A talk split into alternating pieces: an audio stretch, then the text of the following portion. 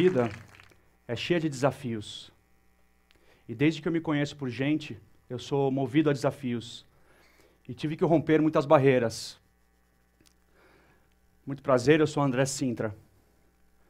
A minha infância foi uma infância muito tranquila. E eu tenho ótimas recordações da minha infância.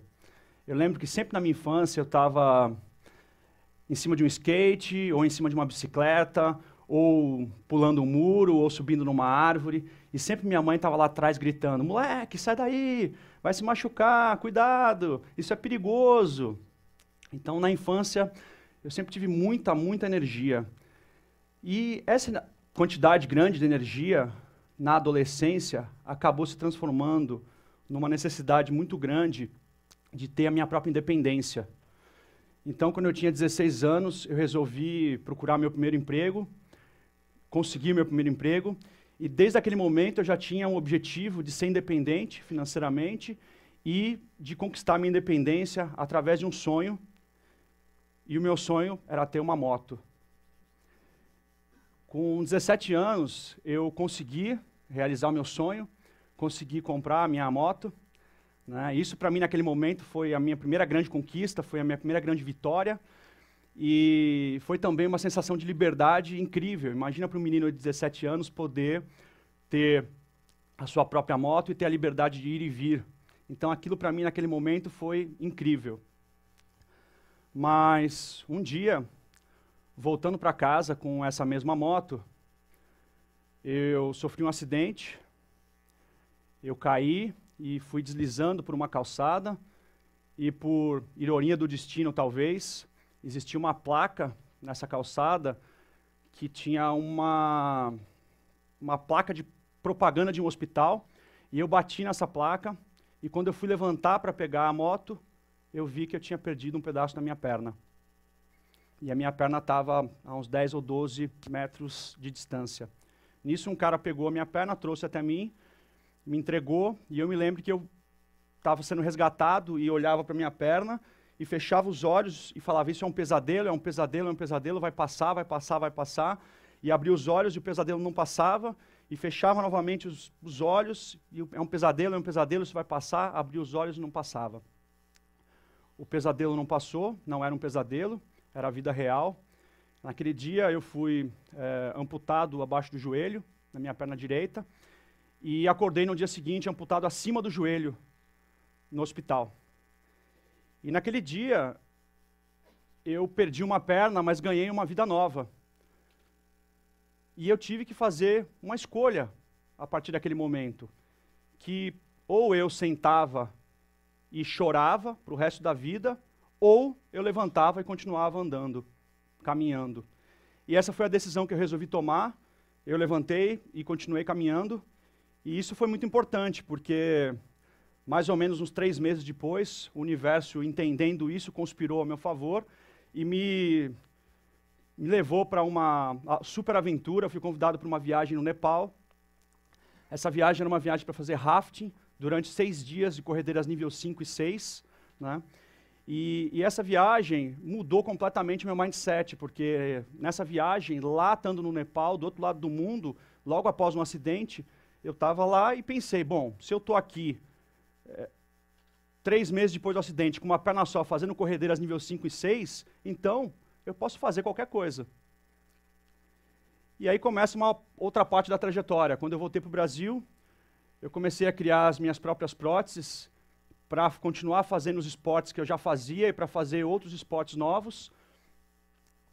É, comecei a criar minhas próprias próteses para fazer wakeboard, depois para fazer kitesurf. Fui desenvolvendo vários tipos de próteses diferentes. Pegava peças, mandava para o torneiro mecânico, arrumava uma coisa, depois fazia outra. Nesse meio do caminho, fui perdendo várias pernas no caminho. Perdi perna velejando de kitesurf, perdi perna é, andando de wakeboard e fazia parte do processo, porque cada vez que eu perdia uma perna, isso me motivava a criar uma perna melhor, ou mais segura, ou mais rígida, ou, enfim, com uma mobilidade diferente. Né? E lembrando que naquela época as próteses não são o que são hoje. Né? Isso foi em 97, então, assim, não existia prótese específica para fazer esporte, não existia prótese específica para ir para a água, então eu tive que aprender a criar o meu próprio jeito de fazer prótese. E então, aos 21 anos, a vida me chamou para um outro desafio, talvez um desafio dos mais difíceis da minha vida. O meu pai era um cara incrível, uma pessoa realmente especial, um exemplo de homem. E quando eu tinha 21 anos, ele foi para uma viagem e ele sofreu um acidente e faleceu. E nesse dia, três fatos mudaram completamente a minha vida. O primeiro fato foi que eu perdi uma pessoa que eu tanto amava e que amo até hoje, uma pessoa que era minha referência, né, e que era tudo para mim. O segundo fato foi que, com 21 anos, eu tive que assumir a cuidar de uma família que até então eu nunca tinha criado. Na época, minha mãe já não trabalhava mais, eu tinha um irmão que tinha 14 anos e a minha irmã tinha 11 anos de idade. Então, com 21 anos, geralmente, quando um menino ainda não está nem preparado para se sustentar, não está nem informado ainda, a responsabilidade me chamou de uma maneira diferente e eu tive que aprender o que é colocar dinheiro em casa aos 21 anos. Então, isso para mim foi bastante diferente né, nessa fase. E o terceiro fato foi o fato de que o meu pai, na época, tinha uma empresa, ele tinha 50% de uma empresa, eu herdei esse 50% da empresa, e meu pai tinha um sócio com os outros 50%, e esse sócio, quando meu pai morreu, ele me pediu uma procuração com amplos poderes para dirigir a empresa, porque eu era muito jovem, e essa procuração foi dada para ele, e assim ele dirigiu a empresa durante os próximos dois anos. E aos 23 anos, a vida me chama para um outro desafio completamente diferente, porque quando tinha essa idade, eu descobri que esse sócio, ele tinha montado uma outra empresa, concorrente da nossa, com o nosso dinheiro, sem a gente saber. Então foi nesse momento que eu tive que assumir a empresa da família, é, numa condição bastante difícil, numa condição financeira muito dura. Na época nós tínhamos 101 protestos, três pedidos de falência e alguns milhões de dívida e eu não tinha a mínima ideia do que era uma empresa. Uh, me lembro que na época o meu advogado chegou para mim e falou assim, André, agora você desconta as duplicatas e vai tocando a empresa. E eu virei para ele e falei assim, doutor, o que, que, é mesmo uma duplicata? E ele botou a mão na testa e falou, putz, ferrou. Se esse moleque não sabe o que é uma duplicata, como ele vai dirigir uma empresa? Né? Mas eu sempre tive vontade, sempre fui curioso e sempre tive muita vontade de aprender. Mas o que eu acho que me salvou mesmo foi a minha inocência.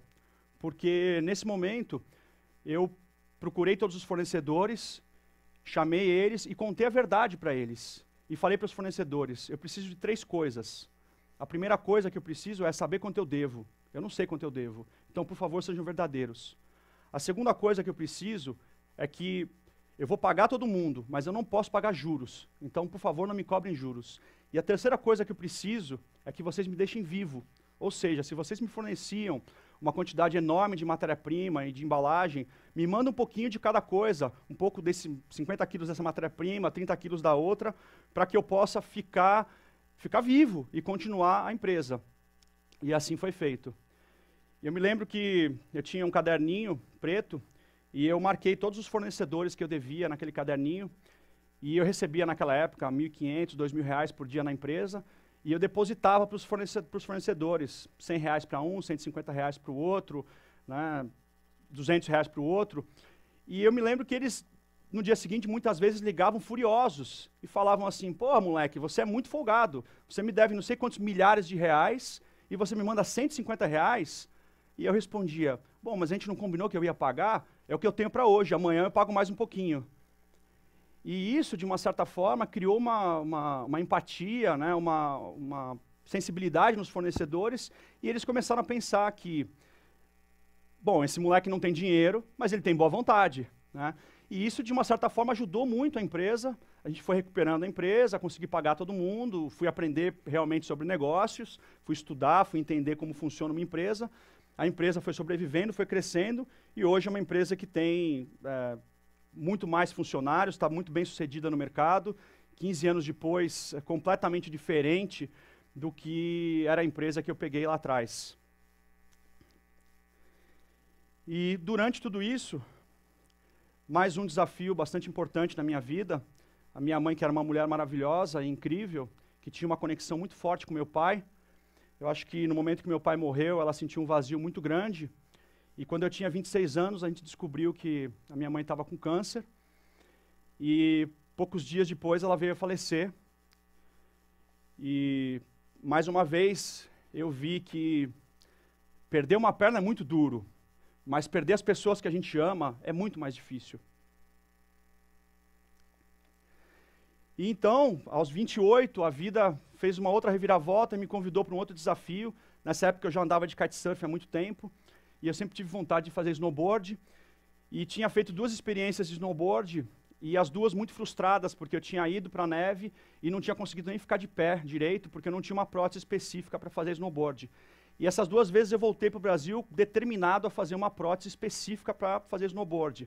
Mas estava na correria, trabalhando muito, não consegui fazer. Mas logo depois surgiu uma oportunidade de ir para os Estados Unidos. E eu estava nos Estados Unidos uma pessoa me falou assim: Olha, tem um cara que estava na guerra, voltou da guerra, voltou amputado, e ele era snowboarder e ele fez uma prótese específica para snowboard.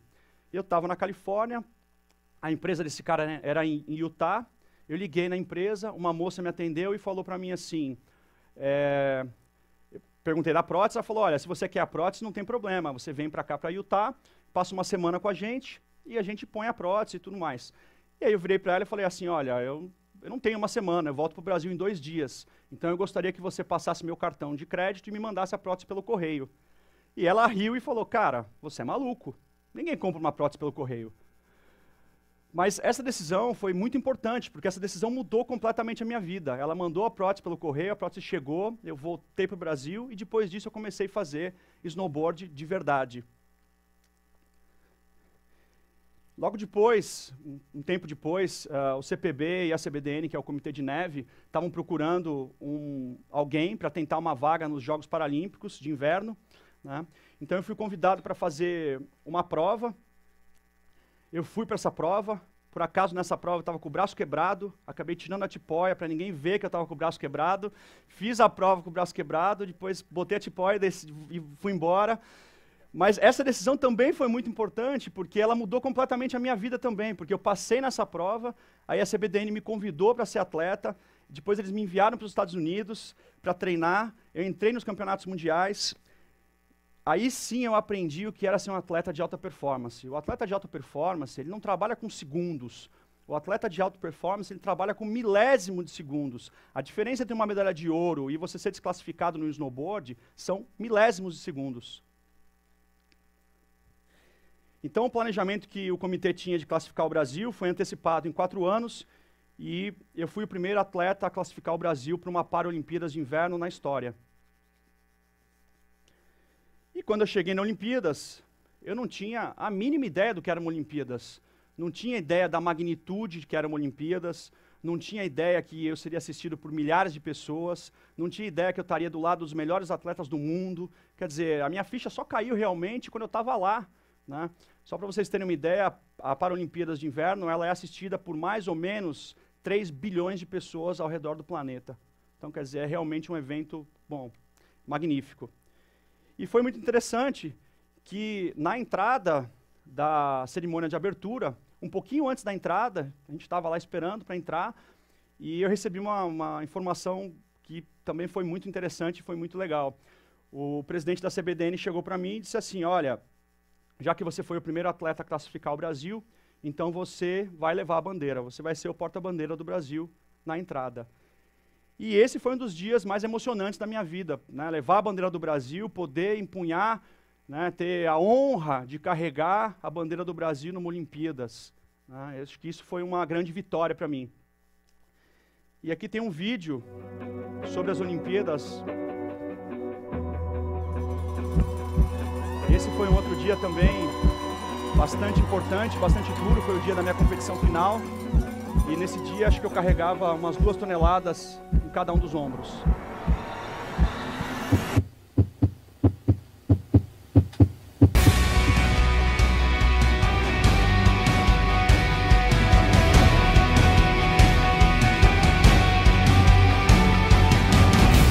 Estava um pouco nervoso na descida e isso atrapalhou bastante. Eu vi os melhores atletas caindo e quando os melhores estão caindo é porque realmente a coisa está difícil.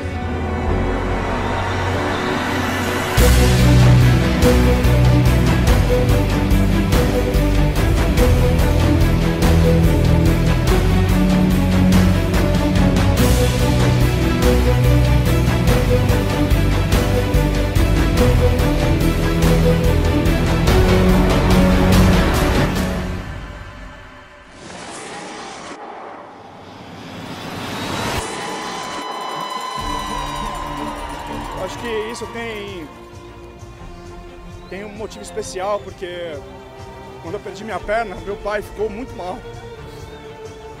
E eu gostaria muito que ele estivesse aqui para ver tudo isso, porque ele merecia, tanto ele quanto minha mãe, tá aqui para ver né, o que aconteceu tantos anos depois, né, porque naquele momento eles estavam muito preocupados que eu não tivesse uma vida é, normal ou boa. E agora, muitos anos depois, estou num dos melhores lugares do mundo.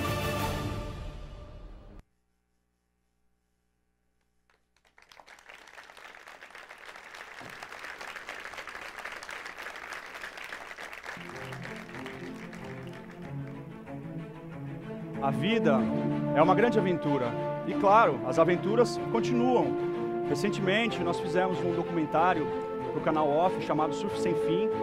Foi um documentário que foram 600 quilômetros de kitesurf, sendo puxado pelo vento com uma prancha no pé. Foram sete dias saindo do Ceará e indo até os lençóis maranhenses no Maranhão.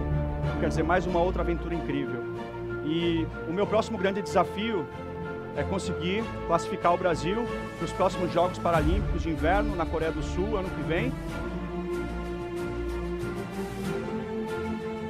E se naquele dia que eu sofri o acidente, alguém tivesse me dito que um dia eu ia ser um atleta de alta performance, que um dia eu ia para uma Olimpíadas, que um dia eu ia carregar a bandeira do Brasil, eu nunca teria acreditado. Então, acreditem em si mesmos. Nós somos muito mais fortes e muito mais poderosos do que a gente imagina. A mente manda, o corpo obedece. Muito obrigado.